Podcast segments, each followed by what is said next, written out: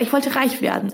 Ich habe alles Mögliche gelesen. Ich habe ja monatelang nur Research gemacht, bevor ich angefangen habe. Ich wusste nicht, dass Aktien Anteile von Unternehmen sind. Das war mir gar nicht bewusst. Ich habe mittlerweile ein Unternehmen, unterrichte auch, wie man Aktien aussucht. Also es ist viel passiert in den vier Jahren. Willkommen bei Money Mindset, dem Finanzpodcast von Business Insider. Hier spreche ich mit meinen Gästen jede Woche darüber, wie sie zu ihrem Vermögen gekommen sind, was sie mit ihrem Geld machen und was ihr euch von ihnen abschauen könnt. Ich bin Leo Ginsburg, Wirtschaftsredakteur bei Business Insider. Disclaimer. Die Inhalte dieses Podcasts dienen ausschließlich zur allgemeinen Information und sind keine Kaufberatung für Finanzinstrumente. Aktien, Kryptowährungen und Investments sind grundsätzlich mit Risiko verbunden. Wie und ob ihr euer Geld investieren wollt, ist eure Entscheidung. Heute zu Gast ist bei mir Carmen Meyer. Ihre Geschichte erzählt sich wie ein Börsenmärchen. Als Carmen mit ihrem ersten Kind schwanger war, fing sie während ihrer Elternzeit an, sich mit der Börse zu beschäftigen. Zu diesem Zeitpunkt hatte sie gar keine Ahnung von Aktien.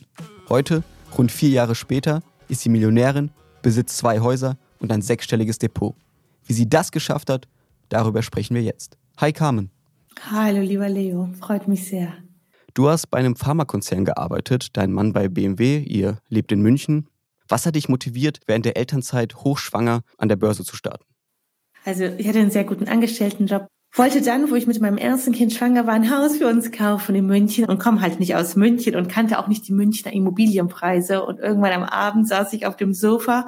Mein Mann war irgendwo auf Geschäftsreise, habe gedacht, jetzt suche ich mal ein schönes Haus für uns und habe so bei ImmoScout geschaut und dann gesehen, was es für Immobilienpreise in München gibt und habe mir gedacht, oh mein Gott, wer soll sich das denn leisten können? Also wir haben schon ja einfach gut verdient bei den großen Konzernen und wir haben auch immer gespart, aber ja, so ein Haus in München bei anderthalb, zwei Millionen war einfach für mich so weit weg. Und da habe ich mich gefragt, also wie werden die Leute so reich, dass sie sich das hier leisten können? Und was hast du dann gemacht? Weil die Münchner Preise, die sind ja deutschlandweit bekannt, vielleicht sogar weltweit, dass das astronomische Preise sind. Wie bist du dann vorgegangen? Also war dein Ziel jetzt so schnell wie es geht, reich zu werden?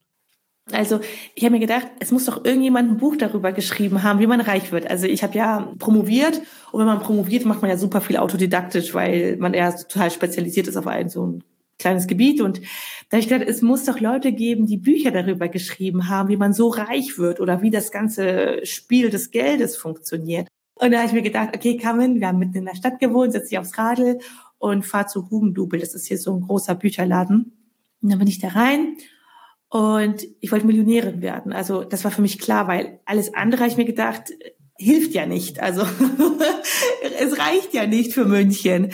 Und dann bin ich in diesen Laden rein und habe mich das nicht getraut auszusprechen. Das ist ja auch so, dieses über Geld spricht man nicht in der deutschen Gesellschaft. Und ähm, habe jetzt gedacht, ich kann jetzt nicht diese Verkäuferin hier fragen, Entschuldigung, gibt es ein Buch, wie ich Millionärin werde? und dann bin ich hoch in den ähm, die Businessabteilung und da habe ich mir gedacht, okay, vielleicht gibt es ja auch irgendein Buch über Geld. Und ich hatte super Glück. An dem Tag war dort ein Mann, so ich denke mal so Mitte 40. Und da hat so einem jungen Mädchen diese ganzen Bücher erklärt, worüber die sind und so. Und da habe ich mir gedacht, okay, das ist hier meine Chance. Ich spreche ihn einfach kurz an und frage ihn, ob er mir helfen kann, ob er mir was empfehlen kann. Und er war super nett und hat gesagt, ja, also wenn Sie keine Ahnung haben von Geld, dann fangen Sie doch damit an und drückt mir Rich Dad Poor Dad in die Hand. Ich weiß nicht, ob das alle kennen, aber das hat so lila Cover und da ist vorne der Robert Kiyosaki drauf. Da habe ich mir gedacht, oh mein Gott, was ist das denn für ein Buch? Und dann sagt er, ja, also das als Anfang ist es super und damit sollte ich anfangen. Ich dachte, ja, okay, wenn er meint, dann nehme ich das mal mit. Und dann kam noch eine ganz alte Dame auf mich zu und hat gesagt, junges Mädchen, wenn Sie keine Ahnung haben, fangen Sie damit an. Da habe ich gedacht, okay, okay. Da, dann muss es stimmen. Richard Purdett ist ja sozusagen wie die Vermögensbibel, kann man ja sagen. Ja, genau. 30 Millionen Exemplare wurden verkauft. Ach, was, echt? Ja, ja, und zählt zu den bekanntesten so Vermögensbüchern überhaupt, wie man so schnell reich werden kann. Also guter Start. Ja, und ich habe davon noch nie was gehört vorher. und dann bin ich mit diesem Buch heim und ähm, mit dem dicken Bauch. Und ich habe es verschlungen, ich habe es in der Nacht durchgelesen, weil ich so gut fand. Da habe ich mir gedacht, was? Ich habe ja gedacht, dieses Haus, was ich ja für uns kaufen wollte, wäre eine Investition. Und er schreibt ja, das ist eine Verbindlichkeit. Und er schreibt ja auch diese Cashflow-Geschichten auf. Und das war für mich so erleuchtend. Das hat so viel Sinn gemacht. Und ich habe mir gedacht, krass, Kam, du hast 30 Jahre lang studiert und hast einfach gar keine Ahnung. Ja, und er sagt ja, wir haben quasi drei Wege, um reich zu werden. Wir können Unternehmen gründen, wir können Immobilien kaufen, aber die vermieten oder wir investieren in Unternehmen, sprich wir kaufen Aktien. Und ich habe mir gedacht, okay, dann mache ich diese Aktien, was auch immer das ist, das wusste ich damals nicht und habe dann damit angefangen. Also Unternehmen gründen, Immobilien kaufen oder Aktien. Warum hast du dich für Aktien entschieden? Also ich bin Biochemikerin und ich habe mich nicht getraut, ein Biotech-Startup zu gründen. Das ist einfach mit unglaublich viel Investition und sehr viel Arbeit verbunden. Also ich habe das damals bei meinem alten Chef gesehen und habe mir gedacht, das geht nicht. Also ich kriege jetzt ein Kind, das ist einfach komplett over the top. Ja, nebenbei einen Corona-Impfstoff zu produzieren, ist wahrscheinlich ein bisschen schwierig. Ja, also es ist halt das, also auch die Forschung, das kostet einfach unglaublich viel Geld, ja. Und da brauchst du erstmal Investoren. Und Immobilie habe ich mich auch nicht getraut damals. Also mittlerweile habe ich ja mehrere Immobilien, aber damals habe ich mich nicht getraut, zur Bank zu gehen und zu sagen, ja, ich hätte hier einen Kredit von einer Million und möchte mal hier Immobilien kaufen. Dann habe ich mir gedacht, also wenn das nicht hinhaut, dann habe ich diese diese Verschuldung am Hals. Das war für mich total abschreckend.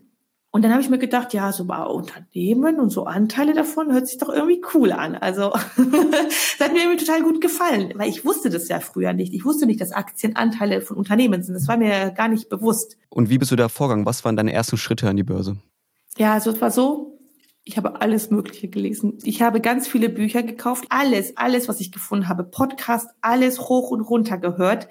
Und was mich wirklich sehr inspiriert hat, ich war auf einem Vortrag von einem Elektroingenieur, der auch in ein paar Jahren Millionen Depot aufgebaut hat. Und da habe ich mir gedacht, krass, der ist ja auch nicht vom Fach.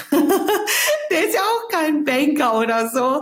Der hat es auch geschafft. Und dieses Thema ETF war für mich gar, gar nicht so interessant. Es ging wirklich so darum, Top-Unternehmen zu picken. Das ist das, was mich so interessiert hat, wo ich mir dachte, da muss es doch Muster drin geben, da muss man das doch erkennen können. Für die Hörerinnen und Hörer, die jetzt nicht wissen, was ein ETF ist, ein ETF ist ein passiver Fonds, wo ihr nicht in ein Unternehmen investiert, sondern direkt in Hunderte oder Tausende. Der bekannteste ETF ist zum Beispiel der MCI World. Der investiert hier in die 1600 Top-Unternehmen aus der ganzen Welt. Ich denke, viele unserer Hörerinnen und Hörer, für die ist ETF sozusagen die erste Variante, wie man anfängt an der Börse. Warum war das für dich von Anfang an gar keine Option? Ja, aber ich wollte reich werden. Also ich habe das nicht gemacht, um Altersarmut zu verhindern. Das war gar nicht meine Motivation. Und diese ETFs, mir war klar, dass das ja einfach nur ein Sammelsorium an Unternehmen ist. Da habe ich mir gedacht, die sind nicht alle gut. Auf der Welt ist so viel Sodom und Gomorra los. Das ist nicht, das ist nicht die Elite, die wir hier picken, sondern ein Durchschnitt. Und das wollte ich nicht. Ich wollte wirklich Top-Unternehmen picken, die, die gesund sind, die stark sind, die ich verstehe. Das war mir immer wichtig.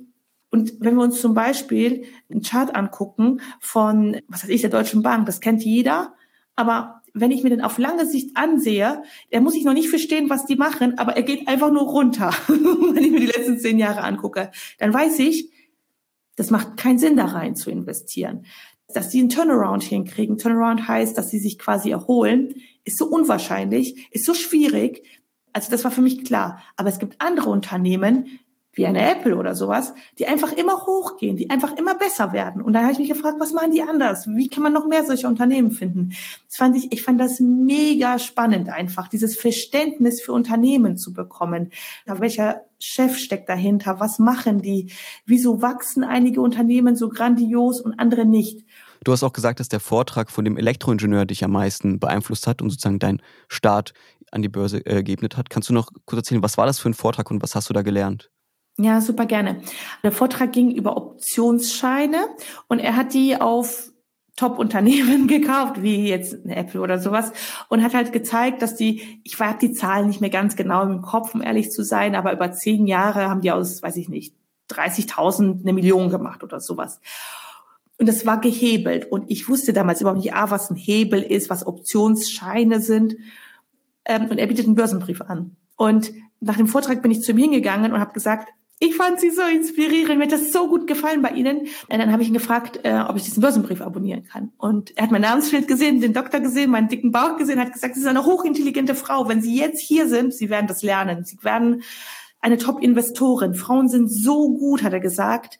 Trauen Sie sich. Arbeiten Sie sich in diese Thematik rein. Abonnieren Sie bitte nicht meinen Börsenbrief, weil das ist der einfache Weg. Aber Lernen Sie das. Überlegen Sie sich, was kennen Sie, was verstehen Sie und kaufen Sie diese Aktien. Also hat auch nicht gesagt, dass ich Optionsscheine machen soll, sondern einfach nur gute Stocks kaufen. Kannst du unseren Hörern kurz erklären, was sind Optionsscheine? Ja, das ist quasi wie so eine Versicherung, um sich Preise zu sichern. Daher kommt das aus der Historie. Aber man kann das auch dafür zu benutzen, um zu hebeln. Zu hebeln heißt einfach, wenn meine Aktie ein Prozent in Plus geht und die Option einen Hebel von eins zu zehn hat, geht die Option um zehn Prozent ins Plus. Aber es geht in beide Richtungen. Dessen muss man sich bewusst sein. Das heißt, wir können quasi schneller reich werden, aber wir können auch durch diesen Hebel alles verlieren. Und deswegen muss man da ganz genau verstehen, was man macht, wie man die berechnet und wirklich aufpassen.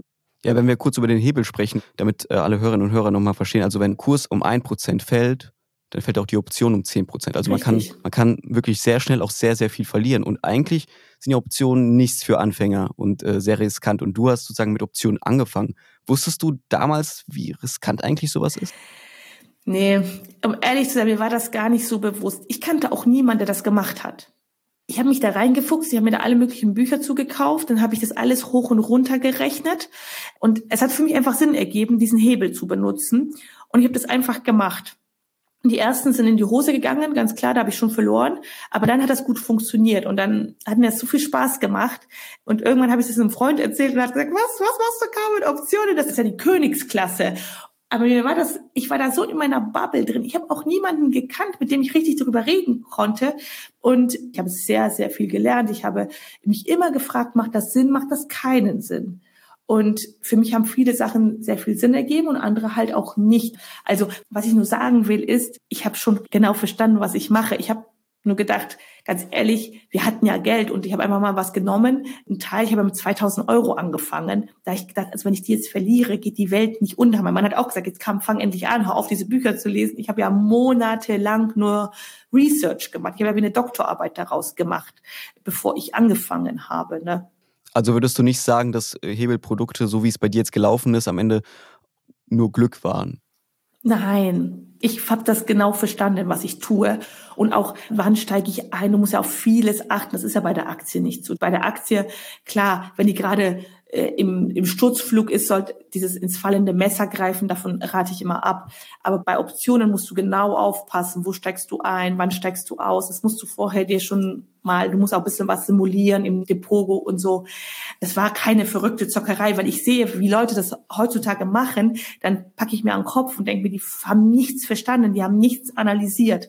Aber wenn ich in der Lage bin, Top-Unternehmen einzukaufen, wieso sollte ich dann ein MSCI World kaufen? Das ergibt für mich keinen Sinn, weil ich sage, ich bin auch intelligent, ich kann gute Unternehmen aussuchen, dann kaufe ich die und halte die, anstatt jetzt so einen verrückten Warenkorb mit 1600 Unternehmen zu kaufen, wo ich die meisten Unternehmen gar nicht kenne, gar nicht verstehe, da ist für mich das Risiko noch viel höher.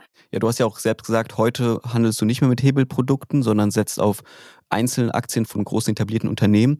Kannst du kurz erzählen, wie suchst du deine Aktie aus? Was ist dir wichtig? Ja, super gerne.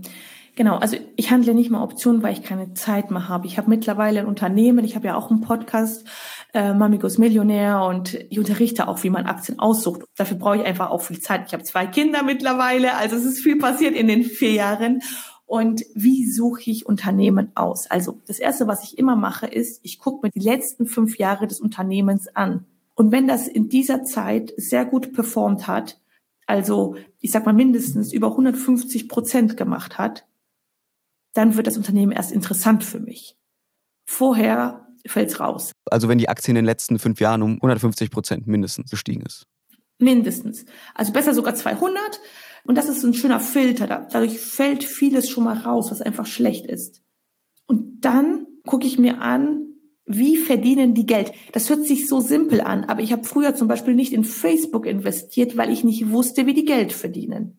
Wenn ich das nicht verstehe, dann ist es nicht mein Unternehmen. Aber nehmen wir mal eine Amazon, da hat man das schnell verstanden. Und dann gucke ich mir an, wer ist der Chef, also der CEO? Was hat er für eine Vision? Wo will er hin? Denkt er groß? Oder ist er dort nur, um Geld zu machen? Oder hat er vielleicht das Unternehmen gegründet? Ja, also welcher Mensch ist dahinter? Und dann gucke ich mir wirklich die fundamentalen Kennzahlen an. Das bedeutet, wir schauen uns zum Beispiel an, welche Umsätze macht das Unternehmen? Steigen diese Umsätze? Weil das heißt, das Produkt, was auch immer die machen, ist immer mehr gewollt. Aber auf der anderen Seite schaue ich mir auch immer an, sind Gewinne da? Weil es gibt Unternehmen, die haben steigenden Umsatz, haben aber keine Gewinne. Ja. Und dann bleibt nichts für die Aktionäre übrig. Oder es wird zu einem High-Risk-Investment, zu einem Unternehmen, was einfach ein höheres Risiko trägt, weil es noch in dieser Start-up-Phase ist. Und so schaue ich mir das alles an über die letzten fünf bis zehn Jahre. Also das Unternehmen muss auch für mich mindestens fünf Jahre an der Börse sein, damit es fundamentale Zahlen gibt. Und Aktien ist wie mit, ich bin auch verheiratet, wie mit meinem Ehemann, ja. Da weiß ich, der kann die Sachen, der kann alleine Zähne putzen, so, da muss ich ihn nicht kontrollieren dann. Da habe ich nachher viel weniger Arbeit. Meine kleinen Kinder, meine Emmy ist zwei Jahre alt jetzt, die kann das nicht. Da muss ich immer gucken und machen und springen, ja. Und das ist auch so bei der Börse, weil wenn ich Top-Unternehmen habe, die machen das seit zehn Jahren, kriegen die das tip-top hin. Ja, das, das, das ist im Trend. Das heißt, das Produkt wird weiterhin gebraucht. Dann muss ich ja nicht wie eine Irre jeden Tag Börse checken und gucken, was ist heute los mit dem Kurs. Das ist total irre. Da kann man drauf vertrauen, aber man muss erstmal wissen, wen habe ich da eigentlich im Depot. Und wenn ich eine Aktie habe, die zum Beispiel noch nicht fünf Jahre an der Börse ist, aber ich bin total überzeugt davon, die muss man einfach viel mehr im Blick halten weil die kann mal eben 40 Prozent abschmieren. Ja. Und dessen muss man sich bewusst sein. Also Aktie ist nicht gleich Aktie. Das ist ganz, ganz wichtig. Ist es also dein Rat, wenn zum Beispiel jemand anfangen will an der Börse und er weiß nicht, okay, was für Aktien soll ich mir da aussuchen, wenn du ihm sagst, okay, wenn du jeden Tag auf Facebook gehst oder wenn du dir jeden Sommer die neuesten Nike-Schuhe kaufst oder so, dass man dann irgendwie sagt, okay, dann schau dir vielleicht diese Aktie mal an, weil das ist vielleicht das Unternehmen, was du selber gut findest, wo du regelmäßig bestellst und vielleicht lohnt es sich auch mal die Aktie von dem Unternehmen zu kaufen. Ist das so dein Ratschlag? Absolut. Ich finde, man muss verstehen, was man kauft. Das macht sehr, sehr viel Sinn einfach. Das macht auch Warren Buffett. Ja, der kauft ja auch nicht irgendwas, wovor er sich nicht auskennt. Und das ist, finde ich, ein unglaublich hilfreicher Rat und auch nicht so verrückt zu streuen, dass ich mir jetzt 100 Aktien ins Depot lege. Da verliere ich den Überblick. Also gerade wenn man jetzt Familie hat oder voll berufstätig ist, da ist Fokus wie immer im Leben darauf, wo du dich fokussierst. Das wird mehr, das kommt zu dir, das ist cool. Auch bei Unternehmen, dass man sagt, ich habe jetzt zehn Unternehmen, die habe ich im Blick wie zehn Freunde und das passt. Heute hast du ja schon selber gesagt, du bist äh, Coach, du bist Investorin. Kannst du dir vorstellen, überhaupt jemals in deinen alten Job zurückzukehren? Ja, ehrlich gesagt, meine Elternzeit von zwei Jahren ist jetzt abgelaufen und ich habe die nochmal verlängert, weil meine ehemalige Chefin war so begeistert davon, was ich mache und die fand das so toll und die hat gesagt, wir geben dir alle Flexibilität und nimm die komplette Elternzeit und mach das weiter, weil du tust den Frauen so gut, du inspirierst sie und so und mach das weiter, aber hab ruhig unsere Sicherheit im Rücken. Und jetzt war ich da, um zu verlängern und habe gesehen, naja, ist ein ganz andere Themen. Ich meine, ich habe Unternehmen mit so vielen Mitarbeitern mittlerweile ich bin bei so vielen Interviews eingeladen und es, es macht mir so viel Freude und ich bekomme so viel liebes Feedback. Ich habe so gerne geforscht. Dann, ich war auf Konferenzen, da haben die Leute gesagt, oh, wie lieb, dass sie sich darum kümmern und dass sie daran forschen und so. Und das hat mir so viel gegeben. Und dann mit dem ersten Kind habe ich ja wieder gearbeitet und habe irgendwelche Excel-Tabellen ausgefüllt und habe mir gedacht, das kann doch nicht wahr sein. Ich habe doch dafür nicht den Doktor gemacht, um jetzt solche Excel-Tabellen auszufüllen, die kein Mensch braucht, ja. Die waren auch alle super nett und so, aber das hat mich einfach nicht erfüllt. Ich habe mir gedacht, ganz ehrlich, das kann doch jetzt nicht alles gewesen sein, nur weil ich Mutter bin, dass ich jetzt hier so Arbeit mache, in der ich auch nicht gut bin. Und ich habe ja diesen Podcast einfach so als Ehrenamt gestartet. Ich habe mir gedacht, das kann doch nicht sein, dass die Leute glauben, investieren ist so ein Hexenwerk, dass die Leute sich nicht um ihr Geld kümmern wollen, weil es ist ja so, um alles, um was wir uns kümmern im Leben, wird mehr, wird besser. Ja, unser Körper, wenn wir Sport machen, wird besser. Wenn wir uns bilden, werden wir intelligenter. Und es ist auch mit unserem Geld so. Wenn wir es aber immer nur abschieben, ist ja klar, dass nicht mehr Geld in unser Leben kommt. Und du hast ja in wenigen Jahren sozusagen dein Traum erfüllt. Ihr habt euch ein Haus gekauft, aber im Allgäu, oder? Ja, wir haben zwei Häuser gebaut im Allgäu und wir selber wohnen zur Miete in München. Also in München Haus, Haus kaufen geht noch nicht. noch nicht das, was ich so gerne hätte. Aber ähm, und ich sag mal so, der Erfolg kommt nicht über Nacht, auch nicht an der Börse. Aber wenn wir uns Zeit lassen und wenn wir wirklich mit vollem Herzen daran arbeiten, dann passiert so viel und dann macht Börse so viel Sinn und investieren und in sich selbst investieren und an sich arbeiten, dann ist Unglaubliches möglich und es tut auch richtig was mit einem. Ich bin heute auch ein anderer Mensch als vor vier Jahren, wo ich auf dem Sofa saß und nicht wusste, was eine Aktie, eine Anleihe oder die Börse ist. Ne? Und äh, du hast schon viele Ratschläge gegeben. Und jetzt kommen wir auch zu meiner letzten Frage. Wenn du unseren Hörerinnen und Hörern einen Finanztipp geben kannst, also nur einen, was würdest du unseren Hörern raten? Investiert erstmal in euch selbst. Wachst selber. Es ist so wichtig. Erstmal wächst du und dann wächst dein Portemonnaie. Es ist Saat und Ernte. Wir müssen erstmal säen, um später zu ernten. Ich habe so viele Jahre, so viele Nächte durchgearbeitet und gelernt und studiert und gemacht und getan, bis man irgendwann die, die Früchte davon trägt. Und das ist so, so wichtig. Macht eine Sache nie des Geldes wegen, sondern weil ihr und für jemanden was verbessern wollt. Dann kommt so viel mehr zu euch zurück. Danke, Kamme, für deine Tipps, für das Gespräch und deine sehr spannende Story. Super, ich danke dir. Das war Money Mindset, der Finanzpodcast von Business Insider. Wenn ihr bis zur nächsten Folge nicht mehr warten könnt, folgt Money Mindset gerne auf Instagram. Ich bin Leo Ginsburg. Bis zum nächsten Mal.